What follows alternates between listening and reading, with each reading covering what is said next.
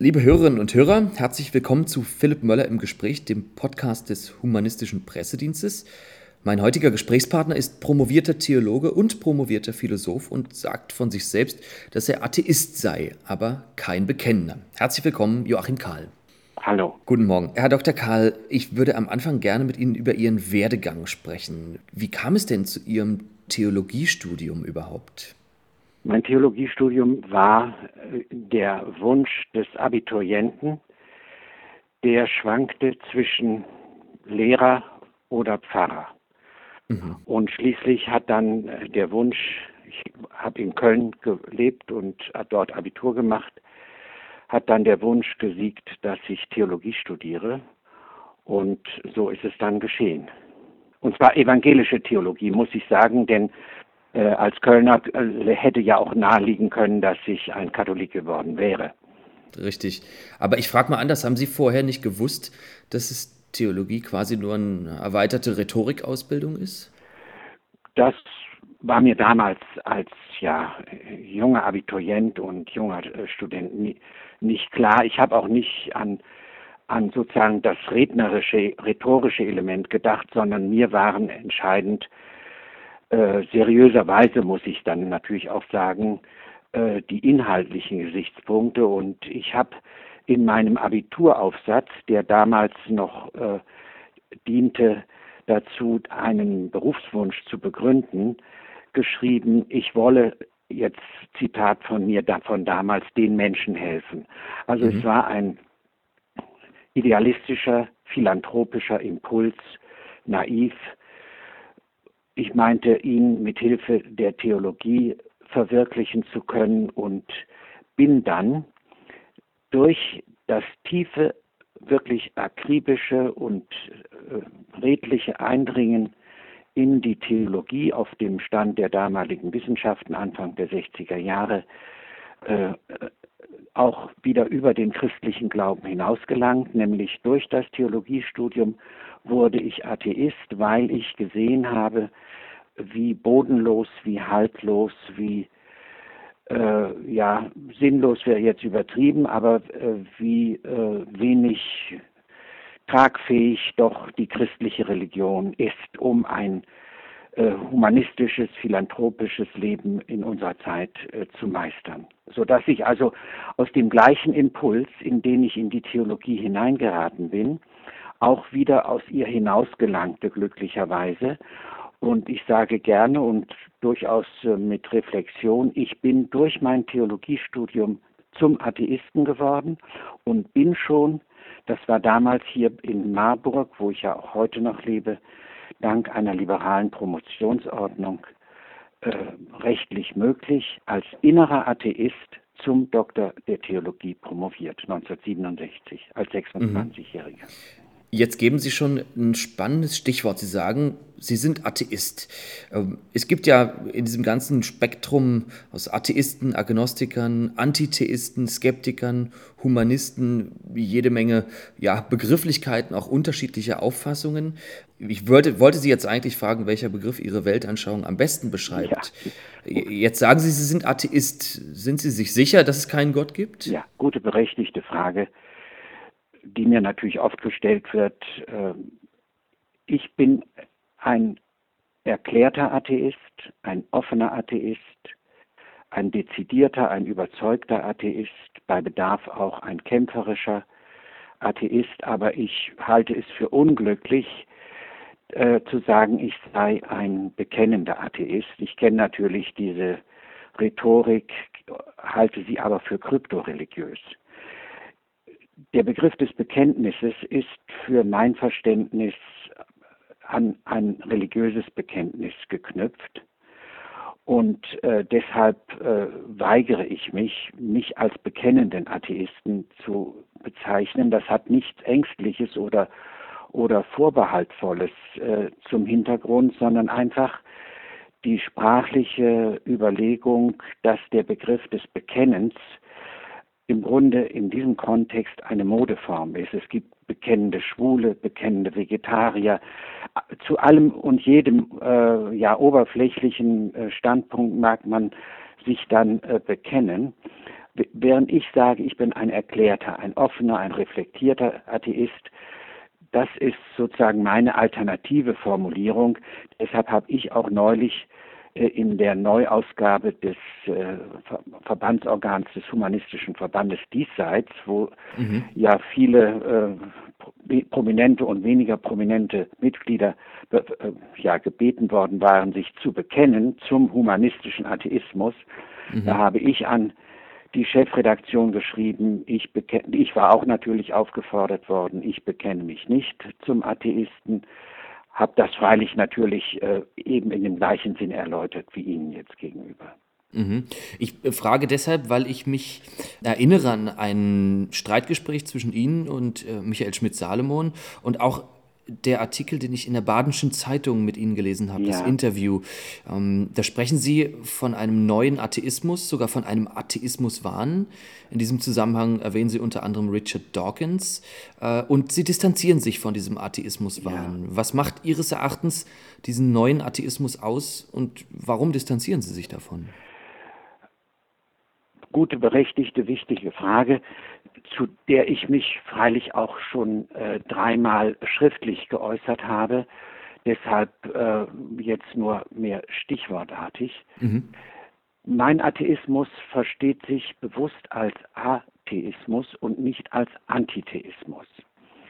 Das heißt, ich sehe, weil Gott eben ein menschliches Phantom ist, ein Hirngespinst, äh, es nicht als sinnvoll an, äh, ja, mit Brachialgewalt gegen ein Phantom zu wettern, wenn es denn ja spätestens seit Ludwig Feuerbach, aber natürlich auch schon vor ihm und durch viele andere äh, kluge Köpfe begründet, äh, wenn es denn ein menschliches Hirngespinst ist, ist es wichtig, bei Bedarf das zurückzuweisen und argumentativ äh, zu entkräften und in eine Plausibilitätskrise zu stürzen.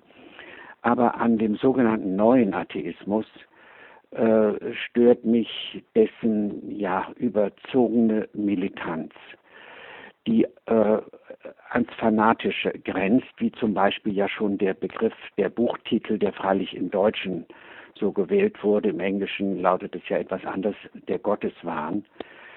Natürlich äh, gibt es wahnhafte Gottesbilder und Menschen, die einem Gotteswahn verfallen sind. Das ist dann eine ekklesiogene Neurose oder eine religiöse äh, Neurose, allgemeiner gesagt.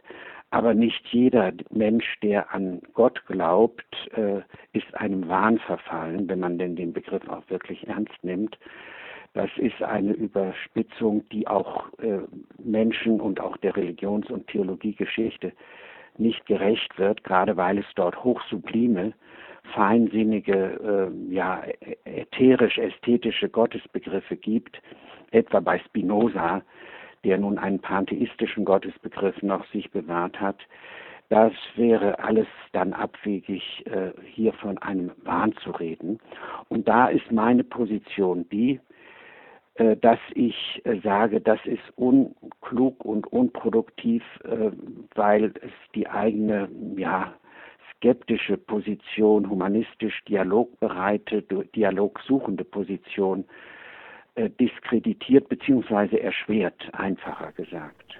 Ja, nun also ich habe diese Sendung gesehen, in der äh, Richard Dawkins vor einiger Zeit ähm, mit Heiner Geisler und mit einem evangelischen, einem katholischen ja. Theologen äh, im, in der Talkshow saß und dort mehr oder weniger rund gemacht wurde, was wirklich äh, schwer mit anzusehen Richtig, war.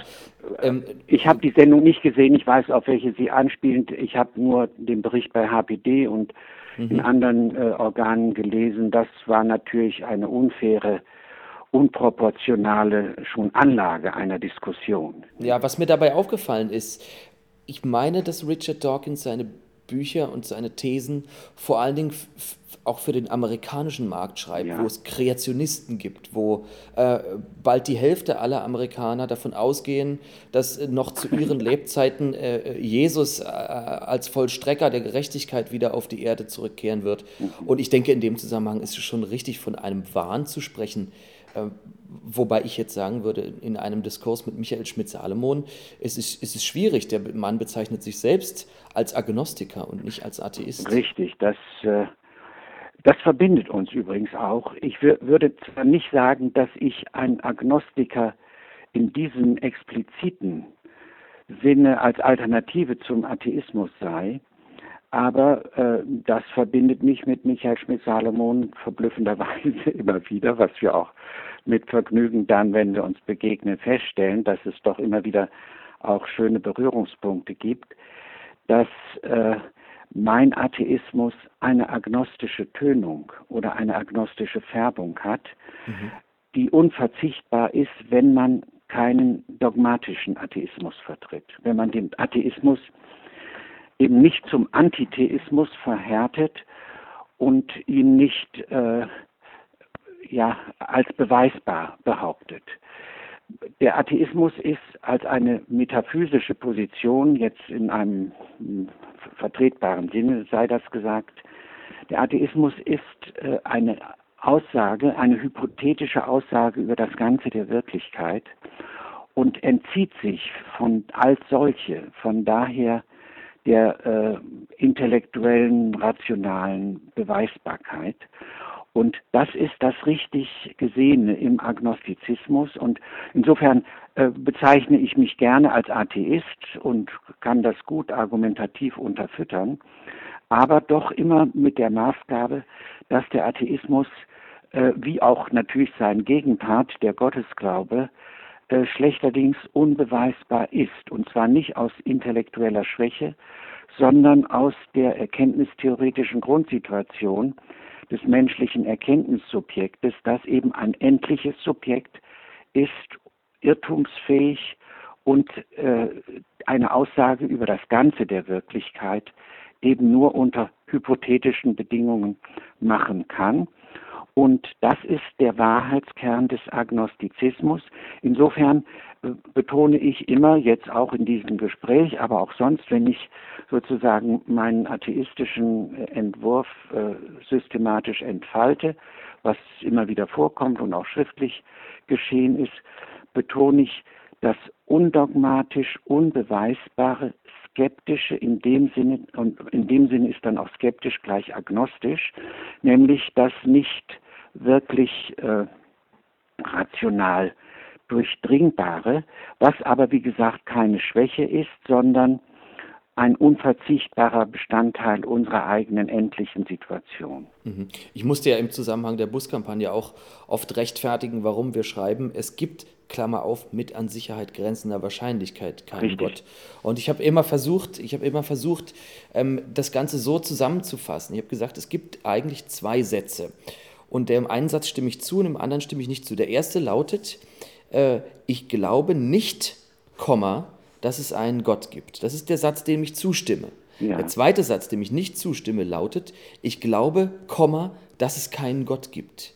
Denn wenn das der Fall wäre, dann würde ich ja quasi selbst eine ja, eine Glaubensaussage aufstellen. Und das tue ich natürlich nicht. Ich glaube nicht, dass es einen Gott gibt. Genauso wenig wie ich glaube, dass es eine Zahnfee gibt oder wie ich glaube, dass es äh, irgendeine andere äh, Fantasiefigur ja. gibt. Ich denke, das ist vielleicht die kürzeste Form, das irgendwie zusammenzufassen. Ich würde aber mit Ihnen gerne noch über den politischen Teil des Ganzen sprechen. Gerne, ja. ich, meine, ich, will nur sagen, nochmal zur ja, Buchkampagne. Äh, Hut ab äh, vor dem Humor und der Pfiffigkeit der Kampagne.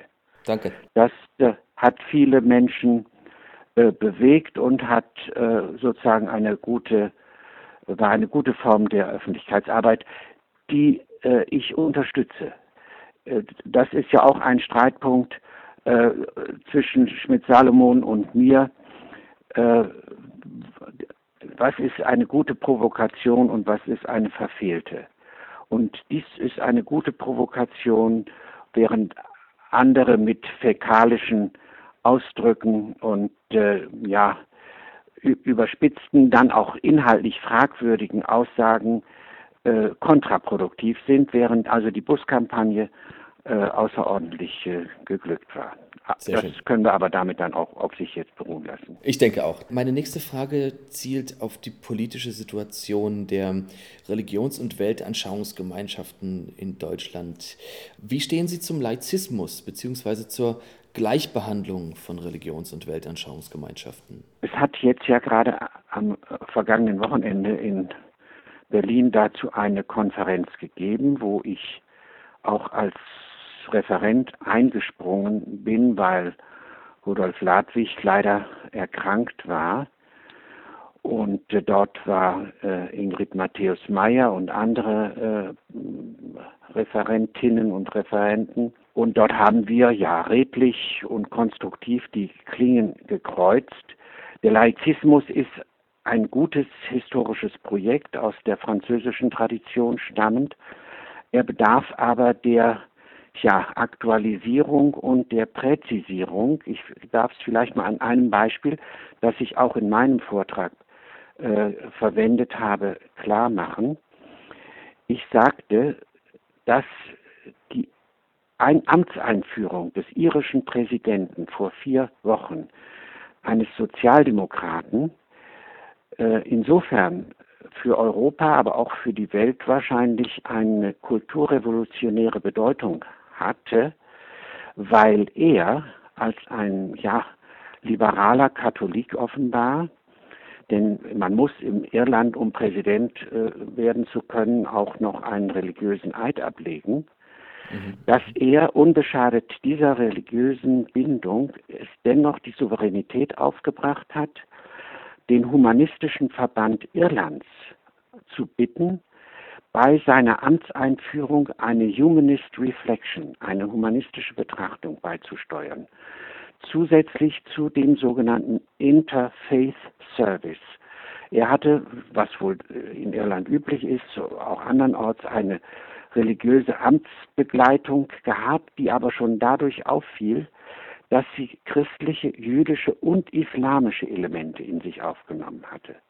Und zusätzlich, das ist sozusagen das äh, kulturrevolutionäre Element, wie ich sagte, hat er auch eine äh, dezidiert säkular-humanistische äh, Sprecherin, ausdrücklich auch eine Frau, äh, erbeten.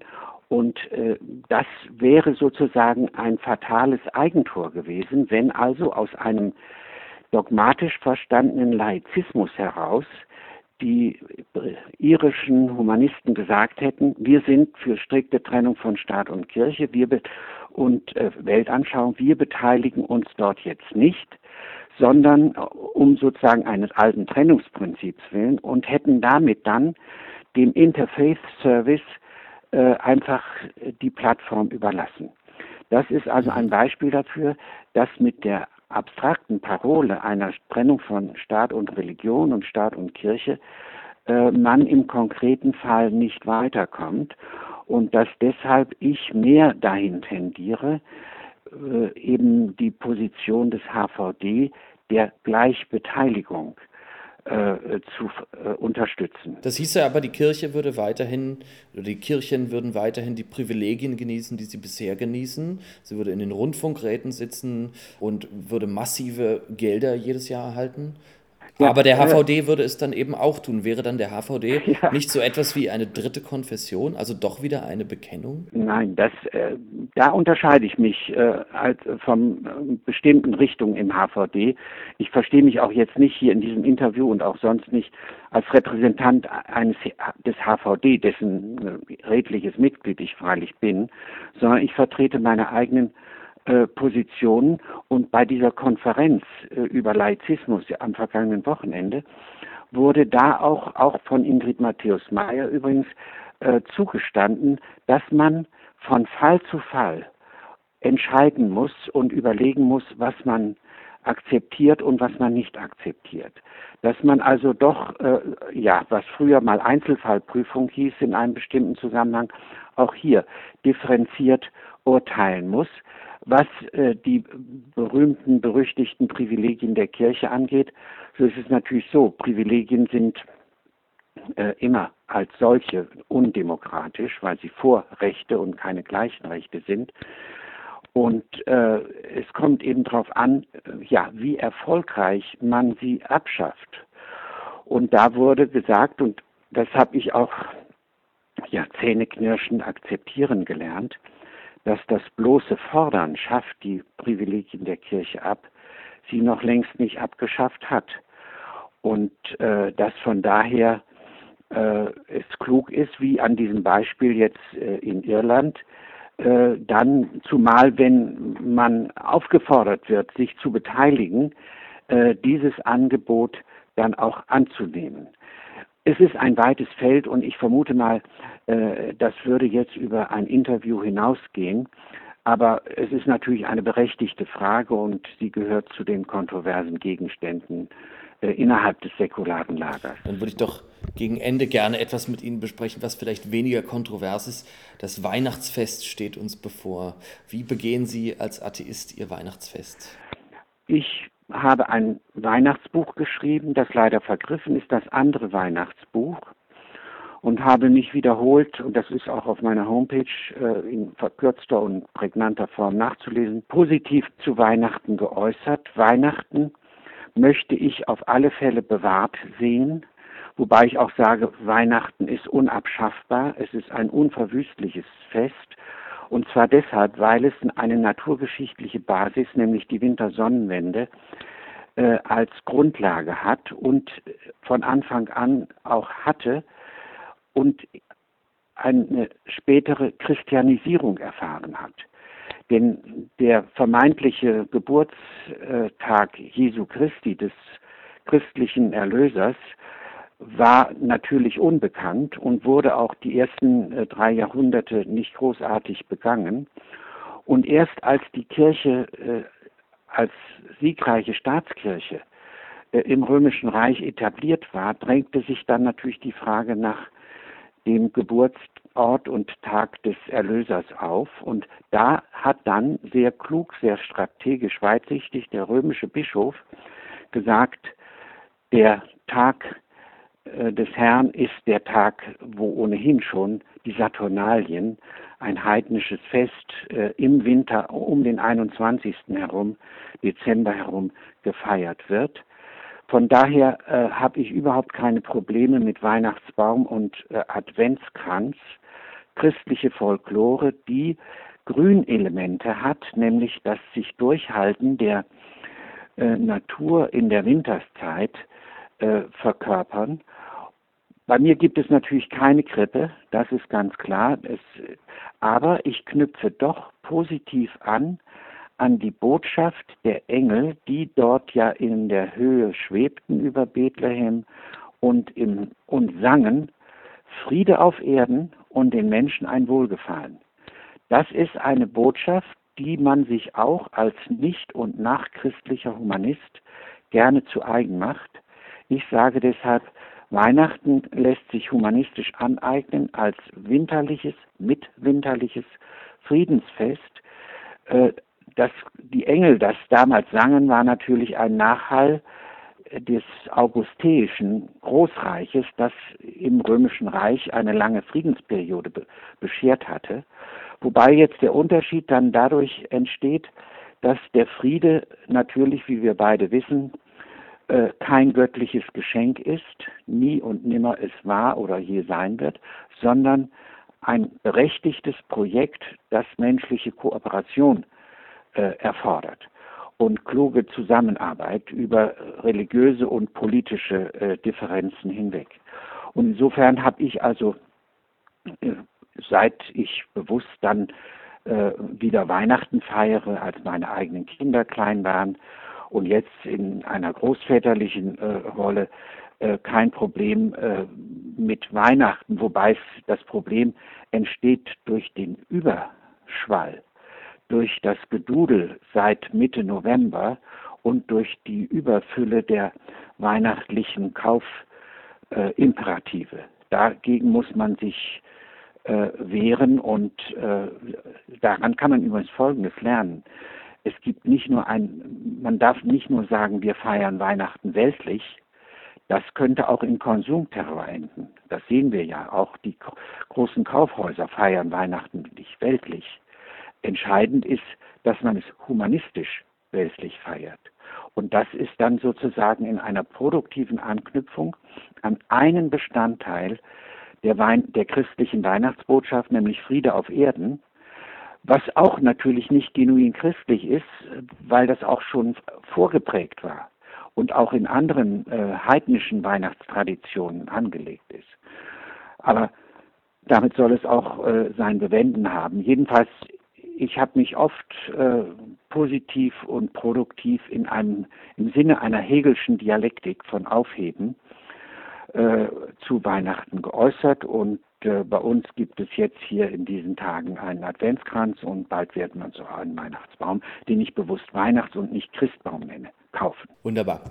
Herr Dr. Karl, ich finde, das waren wunderbare Schlussworte. Ich bedanke mich ganz herzlich für das Gespräch mit Ihnen. Herr Möller, ich bedanke mich bei Ihnen. Und an Sie, liebe Zuhörerinnen und Zuhörer, bis bald. Das war Philipp Möller im Gespräch.